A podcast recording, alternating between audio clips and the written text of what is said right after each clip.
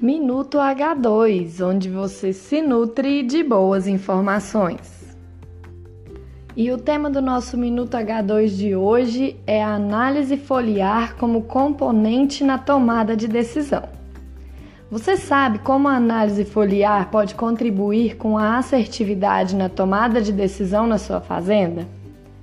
A análise foliar é um componente que, juntamente com a análise de solo, possibilita o monitoramento da evolução da lavoura ao longo das safras, tendo em vista que a identificação visual pode não ser suficiente para a avaliação correta da situação nutricional das plantas.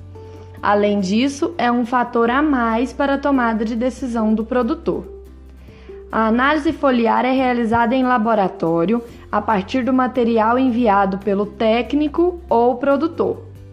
Esse material deve ser coletado no estádio mais indicado para a cultura, no caso de uma única avaliação no ciclo, ou quando o produtor identificar a necessidade de conhecer a condição nutricional das plantas para posterior tomada de decisão durante o ciclo.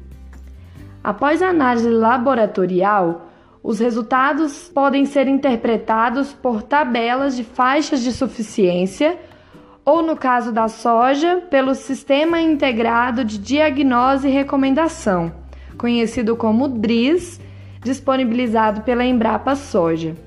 Para que o resultado do laboratório represente a realidade do talhão de forma satisfatória, uma série de fatores devem ser observados desde a coleta.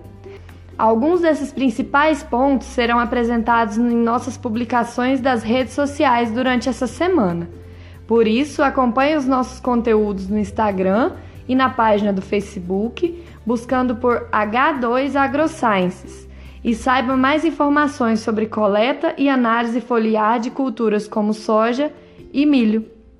O Minuto H2 de hoje fica por aqui e eu volto na semana que vem. Um forte abraço.